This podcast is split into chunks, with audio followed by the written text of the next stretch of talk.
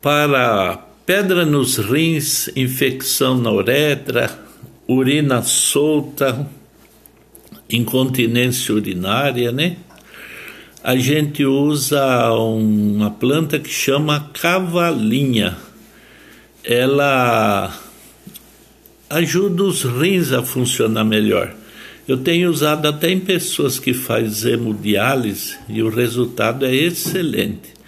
Só um detalhe: quando a gente mistura na mesma refeição frutas e verduras, aumenta a acidez do sangue e afeta os rins. Então é bom nunca misturar frutas e verdura na mesma refeição. Pode comer no mesmo dia, mas uma longe da outra.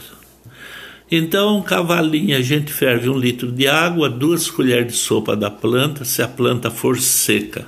Se ela for verde, a gente põe quatro colheres de sopa para um litro de água. E sempre beber frio e sem açúcar.